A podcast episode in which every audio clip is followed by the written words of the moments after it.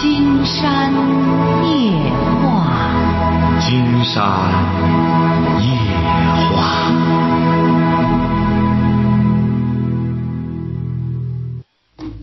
晚上好，听众朋友，我是您的朋友金山，很高兴和朋友们相会在午夜。马上接我们朋友电话哈。喂，你好，这位朋友。哦，是金山老师吗？啊，我想咨询你这个问题啊，嗯、您说，就是我老婆和我打离婚，嫌我不干活。你多大了？我今年三十五，结婚几年了？结婚有八九年了吧？结婚哎啊，说吧啊，我我我就是打这这两三年呢不干活，为什么呢？我有这个腰肌劳损，重活吧干不了，重活干不了以后，重活干不了，现在呢干着轻型波的活，到了今年春天呢，他到了法庭上，他和法官说我不干活，哎，说我好喝酒，啊这个情况啊，我都改了，但是呢，我有一个就是法院呢不给我判，不给我判，就是出于一个什么情况呢？我孩子啊，我孩子呢有个脑残，是他从小呢一手造成的，现在他想脱离干系，法院呢就是今年春天嗯他起诉，法院说呢，不就是是您小孩儿孩子，不是您小孩儿脑残，你怎么说是你爱人造成的呢？他是那个，我我我他是那怎么造成的？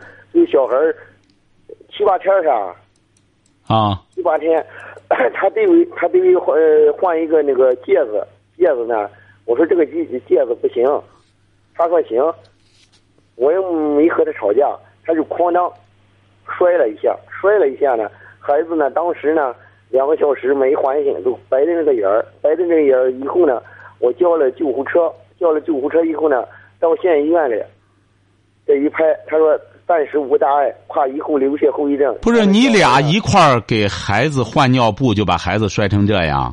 对，现在呢，孩子呢，医院里当时说没有，呃，不是啊你俩你俩一块儿换的，把孩子摔成这样，你怎么光怪人家一个人呢？就是他摔的，他摔的。他摔的，你也在跟前儿啊，指定你光和他争执尿布的问题了争执，啊老师没和他争执。啊这个情况呢，他现在呢，他这个孩子呢摔成脑残了。啊脑残呢，呃，我这个鉴定呢是在咱那个济南齐鲁儿童医院做的鉴定，是在母母亲的陪同下，注意力呢比较分散，这个、哦这个智商不太行，他想脱离干系，你看这个情况行吗？他还想第二遍起诉，哦你看这个情况，就是不是这个不是不给不给判，我想咨询这个问题，我老师他一般情况下离婚案子第一次都不判，啊，要有一方不同意的话。对，但是，但是如果要是他要坚持要起诉的话，你也得理解人家法院。你说你两个人过不到一块儿了，法院里他一般的第二次起诉，法院里都都会，就是说，你说在法院再不判还有意义吗？像这种情况但，是我人家法院呢，头一遍他他说呢，给我一个立功赎罪的机会，现在呢，我呢也干活了，他他头一遍呢，他说的条件呢，我全应他了，应他呢就是下判决书呢，呃说呢，第一把孩子给你看好，呃把孩子的病看好了，第二呢给给我的一个立功赎罪的机会，我这不想咨询一下嘛这个情况。假如说他要第二遍起诉，我孩子的病呢，你看人家这是谁给你一次立功赎罪的机会啊？呃法院里说。啊，这不是人家法院里帮着你，那你就好好做。同时呢，你们也得努力的一块儿去给孩子看病。但是呢，我我和他多少次，我叫他多少次呢，他都不去。你说我怎么办呢？你俩现在在一起生活吗？现在不，他就在他嗯，他就在附近上班。我我和他调了多少次，不是，你现在是你带着孩子，他已经不回家了。他不回家了。孩子呢，但是呢，经常经常上他那去，这个情况。孩子多大了？呃，九岁了，九岁了。对。嗯他现在就是说还是不和你在一起生活。还哎，呃，回家吗？回你们家吗？没回趟家，多长时间了？半年了。半年了。对。也就是说，法院判决已经半年了。啊，这半年他一直没回来啊？没回来。那你得想办法，首先缓和这关系啊。要是你俩就是整个感情不好的话，你让法院不给你判决离婚，金山觉得也没什么意义啊。你首先得说服他先回家呀，慢慢的来。你光说，咱们都去。什么？一个事呢，我的表率呢，我都做好了，做好了以后呢，他就是不肯回来。那不行，你光这样，你想怎么着就怎么着啊？你得让人家有个接受的过程啊。你一开始你不干活又喝酒，那么已经把对方的心。我结婚了，就是这最近这一二年啊，我有这个腰肌劳损。金山觉得这位先生啊，你要光这样的话，你俩的问题解决不了。你看，你又不肯认错，你又不肯去努力。我和你说呀，老师啊，我都请该怎么赔怎么赔，我都守他一家人，我都给他跪下来。那就这样吧，那只能说明。你这个，呃，对象呢，呃，整个是，呃，不讲道理，也没有人品，也不爱护孩子。那你既然这么一个人的话，你和他在一起干嘛呢？人家法官会问你的。你说他既然这么一个无可是处的人，人家法官会说，那你就和人家离婚吧。你想想，这位先生，你这不是在自己？如果要是金山，为什么现在要提醒您啊？你要到法庭上这样的话，只能会给法官的感觉是，确实这个女的得和他离婚了，因为她在她这个丈夫心目中的形象太差了。那这么差的两个人在一起干嘛呢？你看你这么通情达理，你这么做到仁至义尽，也给他下跪什么的，他就是不摆你，可你还就是要和他过，你这不叫人觉得匪夷所思吗？但是一个事儿啊，我老师啊，这个情况，我孩子他一手造成的脑残，怎么办呢？金山告诉你哈，像这种问题啊，你要是这样说的话，您就甭这个了，你这个是讲不清楚的。你顶多就是，最终要是你爱护孩子，那你就说，孩子尽管是他造成的，那么我养着孩子，但是他得拿抚养费、医药费、医疗费，这个你不算是无理要求。你比如说，他要真要和你分开的话，那你得讲，我这孩子他拿抚养费，光拿多少不行，因为这个孩子现在需要治病，那么我必须得让他每个月多拿点我得给孩子治病。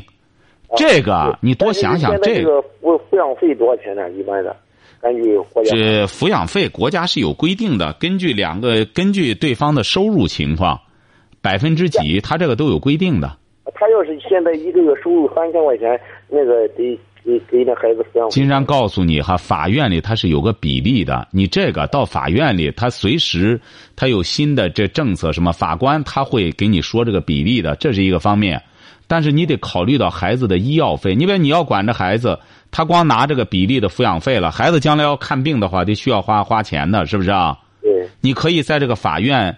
打官司的时候要注明这一点。假如孩子需要看病的时候，额外他得拿医药费，啊，晓得吧？你得想清楚这些事儿，别到那说些说白了无关紧要的事儿，法官也不会给你记录在案的。你把这个，但是有一个事啊，他他说呀，嗯，离婚是定了，但是有一个事儿呢，他求我的一个呃呃特点，一个什么特点呢？他就说，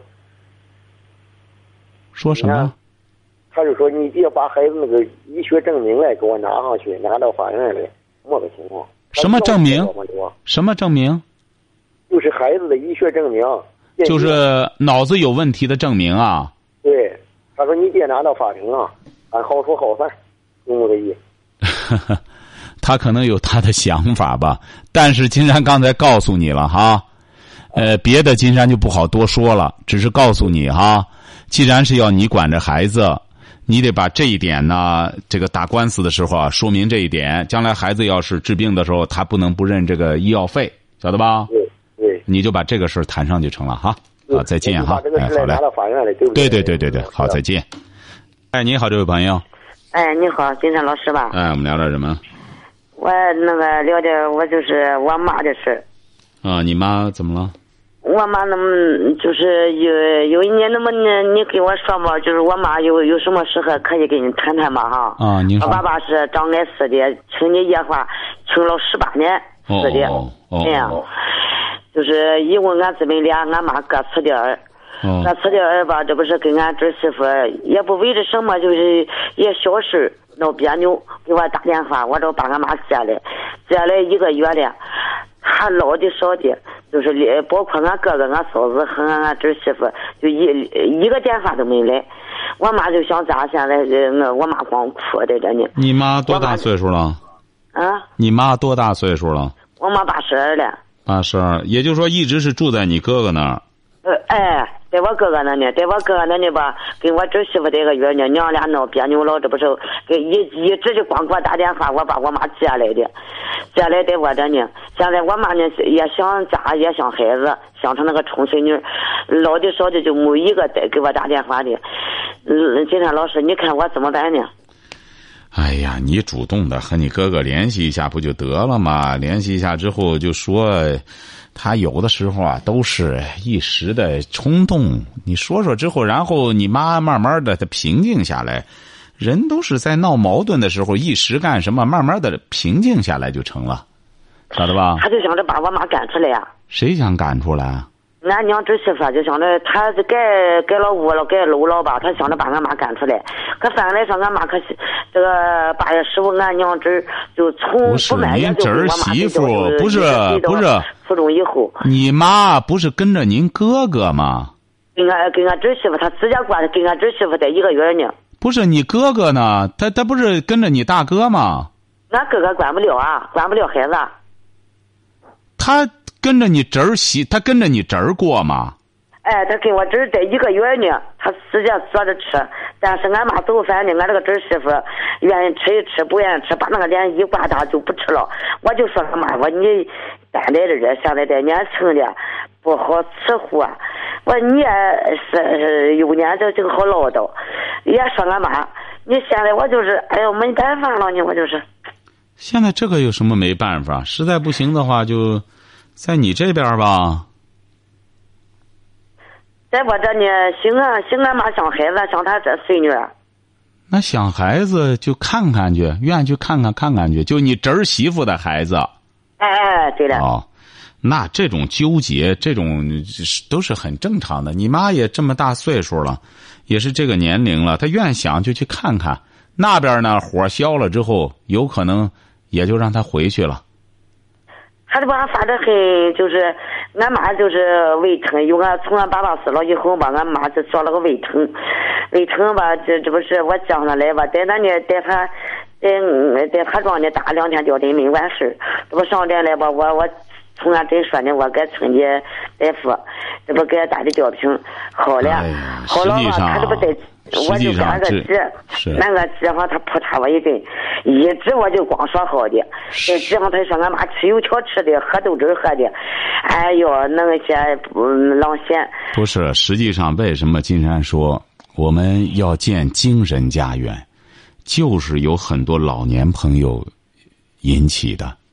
为什么呢？这个人就是这样。所谓的精神家园，金山指的这个精神家园，可以用这个精神家园去化解孤独和寂寞，啊，晓得吧？你比如说，现在很多老人也是这样，又离不开下边这些儿孙，又和儿孙又待不在一起，是不是啊？嗯嗯，哎，他有的时候就有这种纠结。哎呀，但实际上主要的问题，金山还是觉着还是儿孙的问题，晚辈的问题，是不是啊？老人随着年龄大了之后，他整个大脑各个方面他都不一样了。人们不是说嘛，老老顽童，老顽童，老来还童，是不是啊？有多少人呢？当然，人家也有很多老人，八十多岁了，很有理性，很有什么？这和什么有关系啊？这和文化有关系，晓得吧？哎，你比如说，金山也接触了很多，甚至八十八九，甚至到九十岁的老人，哎呦，头脑非常清晰，而且是这条理很有逻辑性。哎，他真是人家平时没事儿的时候不和年轻人搭茬，人家自个儿有自个儿的想法。金山举个例子，最近这不是刚刚那个著名的电影演员秦怡，您应该知道吧？嗯嗯，秦怡今年九十一岁了，九十一岁，你看依然是这个还坚持创作，一天接十八九个电话，准备最近准备创作一个角色，演个角色。为什么会这样？就是她有她的精神家园。实际上，她的人生很不幸。她的丈夫呃是金燕，是他们结婚不长时间，后来也是老不得志就去世了。她后来就养着一个儿子，还精神有问题，就是有点弱智，一直给他孩子。他孩子去世的时候快六十了，前段时间刚去世了。你说就是这样这样一位女性，这一辈子走到现在九十一岁了，依然坚强的这样生活着。所以说，金山为什么说要建立一种精神精神家园、精神乌托邦，就是这个道理。人呢，小的时候好办，有很多呀长辈啊都呵护，但是人随着年龄的长大，越来越不需要这个社会需要了，是不是啊？很多东西得自己去需要去面对，去排解一种呃这个生呃排解时光，那怎么办？那你说光靠别人去给你讲故事干什么？这可能吗？不现实的。金山觉得啊，你这个做女儿的，你记住了哈。嗯嗯。从你妈妈身上，你最好是反馈一下你自己，晓得吧？嗯。你想一想，将来你也会这样的。对对对对。哎，你从这个角度想一想，就不要多责备老人。这就是很多事儿呢，晚辈要听，就说说他们。他要实在不听。也别和他们废话了，是不是啊？他年轻，他还悟不到这一点。金山不是讲过吗？孝道，孝是道的，晓得吧？嗯嗯。你知道为什么古代什么叫道啊？孔子说的话叫道，晓得吧？叫儒道。那么老子说的话那叫道。为什么古人会把孝归入道？就是孝是很高的智慧，一般人理解不了。晓得吧？哎呀，所以，我我我现在我就是，就是用俺爸爸说，俺爸就说你你你你妈要真要出什么事啊，弄不成事啊，你给金山老师打个电话，对，给你出个主意。你要怎么啊？你看，反正我爸他是真是听你这个金山夜话听十八年似的。哦，您记住了，这位女士哈。哎，你这时候说吧，你有什么事啊？你以后你跟金山老师座谈座谈，把给要给你出个主意。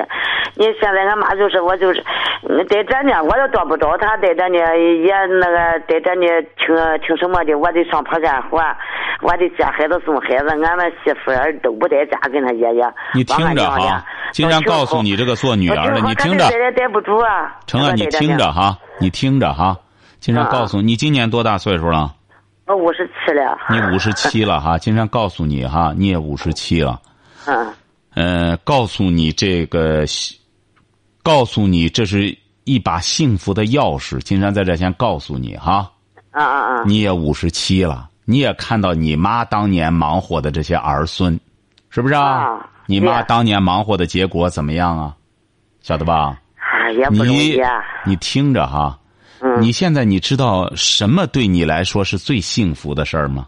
金山倒想考考你，你觉着就你到现在了，你说你的人生中，金山呢就一直有这么个想法，因为前两天啊，嗯，有一位老人也是临去世了，他去世之前的时候呢，他的儿女那意思说很想邀请金山去。说，因为这位女士呢，也是听金山的节目听了近二十年了，晓得吧？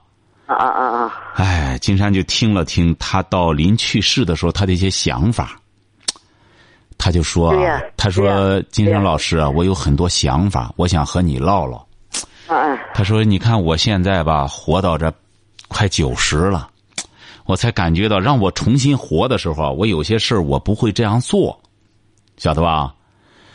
呃，所以说他，你知道最遗憾的一件事是什么吗？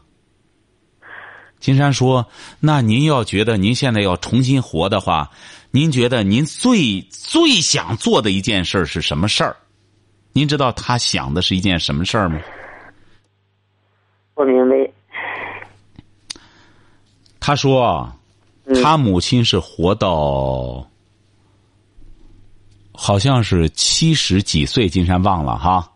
嗯嗯嗯。哎，就说那个时候，他说那个时候他还年轻，他老觉着他妈妈这事儿那事儿怎么着，他他母亲好像也是活到快八十哈。嗯他总觉得他妈这事那事什么什么什么，哎，好多事儿。他呢那时候也特别忙，晓得吧？他说我那时候也是什么有个公婆、孙子啊什么的，都都都都已经干什么了？我整天忙活，呃，最后呢就是他他他他那时候还是和他妈妈住在一块儿，晓得吧？嗯他说就是，哎，后来呢，他妈妈就去世了。他说，要是活到现在的时候，他要重新活的话，他说我会拿出大量的时间来。陪伴妈妈。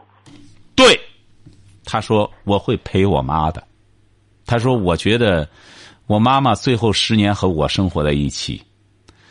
他说我最遗憾的一件事儿，就是我妈妈去世之后，我才明白了，我在这个世上最有价值的。对对对对，哎就是这个事是很正常啊。我婆婆今年九十三，呃，才死了，去世了一个月。我对象现在就是经常哭。对呀、所以说你看啊，你对对象就是懂得孝道，但是晚了，晓得吧？哎金山就是从我结婚以后，我婆婆就跟着我，嗯呃，一直跟着我，这就俺儿子三十二了还，跟了我三十三年。所以说，金山就觉得，金山也没有想到，这位女士快九十了。他说：“我就想和你说说这件事儿，金山老师，我希望你能够，呃，把它也告诉听众。”他说：“因为现在我讲话已经没法打电话了，所以说金山呢，在这儿也想 也想给我们听众朋友呢也发出这么个邀请。如果要是我们金山夜话的听众朋友，就是想给金山讲一讲这一生最遗憾的事，或者想讲的话，金山乐意听，金山乐意倾听这事儿哈。要实在打热线不方便，你比如像这种事儿，金山可以听。我们呢可以或者通过通话呀，就在节目以外通话也可以。你比如这位女士呢，金山没想到她会讲这么一件事儿，她就说。她说：“我后来我母亲去世之后，她不到八十岁年，我现在就快三十年的时间了。她说，我就觉得我最遗憾的就是我忙活那些事儿没有任何意义。我很想，关键怎么着呢？他说我那时候没有我妈妈去世的这个死的概念，晓得吧？他也不是不孝顺，哎，他就觉得，哎呀，我们有的是说话的机会，你整天絮叨什么呀？晓得吧？没想到妈妈突然去世了。”嗯，哎，就是脑溢血突然去世了。哦，他说，我就觉得，哎呦，我有和他这么多话想说，但是他说，我就到现在，这快三十年了，我憋的，我最难受的就是这些话，我永远说不出去了。他说，我希望就是说是我们更多的人明白这个道理，就是说是一定要记住，能有时间和自己的爸爸妈妈说话，一定要多说话，多去交流，因为这是。在这个世界上最值得你去对话的一个人了，对对对对，晓得吧？所以说，金山觉得呢，你也是一位孝顺的女儿，有机会啊，能够多陪陪母亲，多陪陪她，这是你一生最有价值、最有意义的事情，晓得吧？嗯。好，你我现在我我觉得我这心情上不好，不得那呢。俺咱的俺老太太吧，才去世，就经常在我跟前，我搁来搁去的，在这呢，就人人死的，人眼前的这啥，他搂着我脖子，就是和亲不狗的似的。俺婆娘，是啊，说明你真是一位不错的女性啊！金山觉得，你要做一个好媳妇。呃，做一个好媳妇，而且妈妈现在呢，你遇到不顺心了，你也能够这样包容妈妈。金山觉得你这就是在做善事，晓得吧？对。哎，应该这样做。其实对老的好了啊，也有好处。老的不生气，他不这不那的，不长病不生灾的，咱的福。我觉得就是。对呀、没错。金山觉得挺好，哎、您这个做女儿的挺好哈，好好的照顾自己的妈妈哈。啊，哎，好的，我就想起俺爸爸说的话来了，就说吧，我听了金山老师已经十八年了，嗯，我就想着跟着金山老师。刚才你说的那话，嗯、我就想起我爸爸说的话来了，就是想着跟你对话，说说话，玩玩。那时候电话呢还不不大那么方便。哦。嗯，俺爸爸就说，那么最后就是俺爸爸死了以后，我买手机，我及时给你打的电话，哦、我说俺爸爸就是想念你。成这样，这位女士，嗯只要你家里有什么情况，你随时别忘了先给金山打电话，好不好？好 向你妈妈问好哈。啊，好哎嘞，，好的，好，谢谢。再见哈啊。喂，你好，这位朋友，你好，哎，我们聊点什么？我是我吗？哎，是您啊，我我我有个家庭的事儿有个家庭的事儿，啊，对对对，呃，什么事儿？我家庭这个我兄弟两个，我姊妹五个吧，兄弟两个。嗯，我大哥他在东北吧，他现在我老母亲是现在八十了。不是你姊妹五个，哎，我姊妹五个，哥俩对对对，啊，说吧啊，我呃那个我大哥我这我母亲前年呃动手术这这个这个这个动手术的时候，他连连家来没家来，他连连质问也没质问。你大哥啊，哎，对。嗯，就是你的意思我，钱花了三万，花我钱花了三万多，他一共花了把强白全白用我这个有了五百块钱的给我。那也就你的意思是，就是说你哥不孝啊，是这意思吧？对对对对对，他连电话弄老的那么大年，连电话连质问不质问，连电话他都不打。你们不在一块儿吗？他在外地吗？对对对，他在东北嘞。你说他在东北，你说他在东北，他过得怎么样啊？他过得也行了，他现在的退他的退休工人，他一个月光退休金要有好几好好几千。他怎么自个儿跑东北去了呢？他那时候不忙的时候，家里生活不忙的时候，他上的东北。也就是说，那时候你家里条件不好，就把他哎对对对弄东北，就把他弄到东北去了。他他自己去的。那时候他多大了？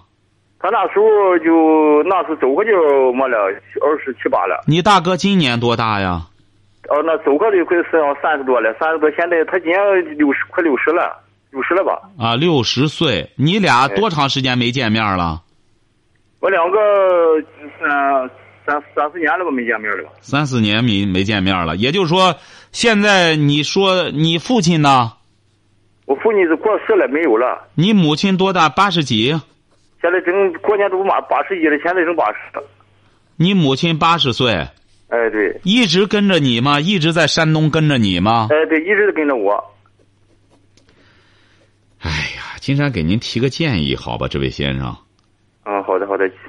既然是母亲一直跟着你，你大哥呢？你说他也不容易。当初的时候，你说为了给家里减轻负担，他一个人，你说闯关东，你说他不是，金山老师啊我不是那个事儿，他我不问题，不是那不是房的，你对这老的那么大年了，你到时候你打个电话问问，你到会是有这么事，你都当问问问。你过年过节给老的多少，你你总是生生活的生活百八十，你给他有个钱他喜欢吧？你可以这样做。金山给你教你个办法哈，你哥俩通话吧，平时不通话，平时也不通话。气得我那个急劲，你到时候他老的他不管，你说我给他通话什么意思啊？他老的给他通话，你说你多他六十了，你多大我今年今年啊？您多大？十八，几八多八？四十八，四十八。哎对。哦。也就是说，个他要是那个孩子结婚了，没事儿了呀。你就是要和他较劲，就是老弟儿这样，你就得干什么？是这意思吧？对呀、你这老到时候你你你老年质问不质问，要是八十来岁的人，那那时候小个他小个那时候，他烫着烧着的，那老的不碰着碰着就是给上医院去端得着。他就老的总不对，哪不对？怎么老的怎么不对呢？这玩意儿老的哪不对，小还不对呢嘛？这玩意儿。那您说，您说这个有什么意义呢？我说那个意思，这玩意儿他这玩意儿他忒忒不像话了吧？他弄这个这个这个这个这个嘛？您觉着您像话吗，这位先生？我你说咱不像话的，我我你说咱总这老地方，他没好的吃没孬的，还弄得我地方弄弄。金山告诉你哈，你要讲孝道挺好，你讲孝道哈，嗯，听着哈。孔子的学说，它是一个整体，嗯忠恕孝悌，晓得吧？嗯孝道的同时还有个悌的问题，就是说兄弟之间也有也有个相互尊重的问题，晓得吧？嗯哎，你要因为你比你大哥小着十二三岁，晓得吧？哦，对对，哎，他当初的时候，你说他要说白了，能在这边过得特别舒坦，他一个人跑东北去干嘛去？所以说，你多理解他，你别和你大哥这样闹腾。你可以这样，他和你母亲有些什么，你你要做的好的话，金山觉得，因为你要这样的话，你只能你哥这个兄弟之情也没了。你不妨这样，你刚才说的很有道理。你说我也不需要你怎么着，过年过节了，你哪怕打个电话什么的，你完全可以这样啊。你要做的好，你说大哥，我这样吧，我给你寄过去五百块钱，你寄过来就成。因为咱妈呢非常想念你，非常想念你。小孩结婚去了嘛，我都不，咱都不，我腾过他钱不腾那么哈。我那小孩结婚，他一分钱都没花。您瞧瞧，您瞧瞧，那孩子结婚的，我给他有五百块钱去。您听听，您听听，您不是小嘛？这个这个人就是说，这个你是兄弟，是不是啊？对对。那么他干什么？你做到位就行了。这个人就是这样。说对得起良心，就让我做到这份上。金山觉得你俩是一母所生两兄弟，是不是啊？金山估摸着你俩的人性不会差的太大。你要把你描大哥描绘成一个整个一个啥玩意儿不懂，你他结婚你给他记起，你孩子还蹦子儿不拿干什么的？你要是非得把他描绘成这样，金山就只能说，那你们就算了，你就没这个大哥了。你要是说在这个世上。你想想，除了你母亲现在在之外，你还有你还有姊妹哈？啊对。啊，还有姐姐妹妹。你说作为哥俩，就是你一个大哥了，他也六十岁了。你有些事儿啊，你宽容一些。你或者干什么之后，大哥，咱妈想你，或者怎么着的话，你要说到了，他不做，那这就是他的事儿了，晓得吧？但是金山觉得是这样。你母亲啊，在这边这些费用啊，你就尽力而为吧，晓得吧？你反正什么事儿，我一般我就是他有病的时候，我先我借钱，我先给他动手术，我先。你听着哈，但是你有些事儿，你得给他说，晓得吧？你不说，你会落落埋怨。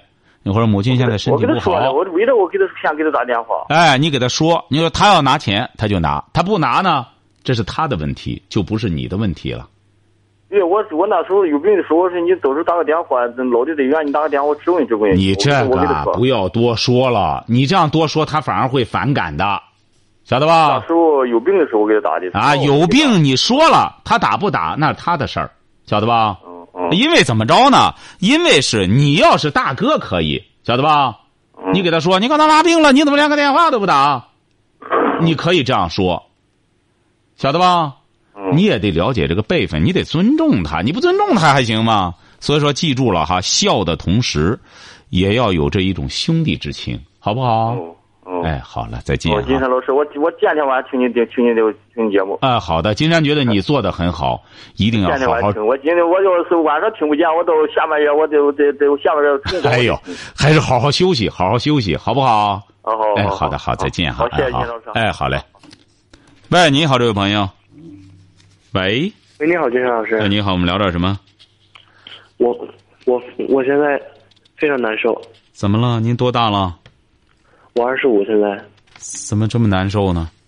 我都不想活了。干嘛了？失恋了？没失恋。那为什么二十五岁，青春年华，为什么就会有这种想法？我老婆她背着我偷汉子。你结婚了？结婚了。结婚多久了？两年。两年。嗯。不是你抓到了吗？嗯，没抓到。没抓到你，他承认吗？我还没跟他说，我我已经非常确定他背着我偷汉子了。不是你怎么会非常确定呢？怎么回事呢？您能简要的说一下吗？他怎么说呢？嗯，他最近非常可疑。也不是最近，有一段时间了。不是你俩，首先金山问问你，你爱他吗？我爱他。他爱你吗？嗯，也也爱我。是啊，他他多大了？他跟我同岁。他同岁。嗯。不是你怎么会认为他有这种就是出轨的行为呢？你怎么你又没有抓到？你只是怀疑吗？你刚才不是说？我不行。啊？我不行。你没听清楚？您说什么？我我不行。你不行指的什么意思啊？就是说，你在什么方面有问题啊？对，你怎么二十五岁会有问题呢？一直有问题吗？嗯，是，我一直有问题。一直有问题，就是结婚之后不能两个人不能过夫妻生活吗？对，然后他就怎么说？他就嫌弃我。不是你为什么你二十五岁不行？你可以去看病啊。我看过大夫，他也看不好，我现在就放弃了。不是你身体有什么其他的毛病吗？没其他毛病，就是为什么会这样呢？是不是小的时候有没有伤着过或者什么的？嗯，我印象里好像是没上到过。你比如说吧，金山给你举个例子哈，金山给你举个例子，曾经遇到过一个小伙子，金山遇到过，他呢，哎呦，金山一看五大三粗的，可壮了，可是他真不行，他那个对象呢也挺好，可是他不行，但是他不看，一直不干什么。后来这不金山鼓励他干什么？这这这这也是结婚好几，这他结婚好几年了，他就不看。他说我没毛病，身体很好。但是后来终于说出来了，小的时候啊，他让家里一个牲口啊踢了一下，连他父母也不知道，他自己大了之后不好意思说。好，今天晚上金山就和朋友们聊到这儿，感谢听众朋友的陪伴，祝您阖家欢乐，万事如意。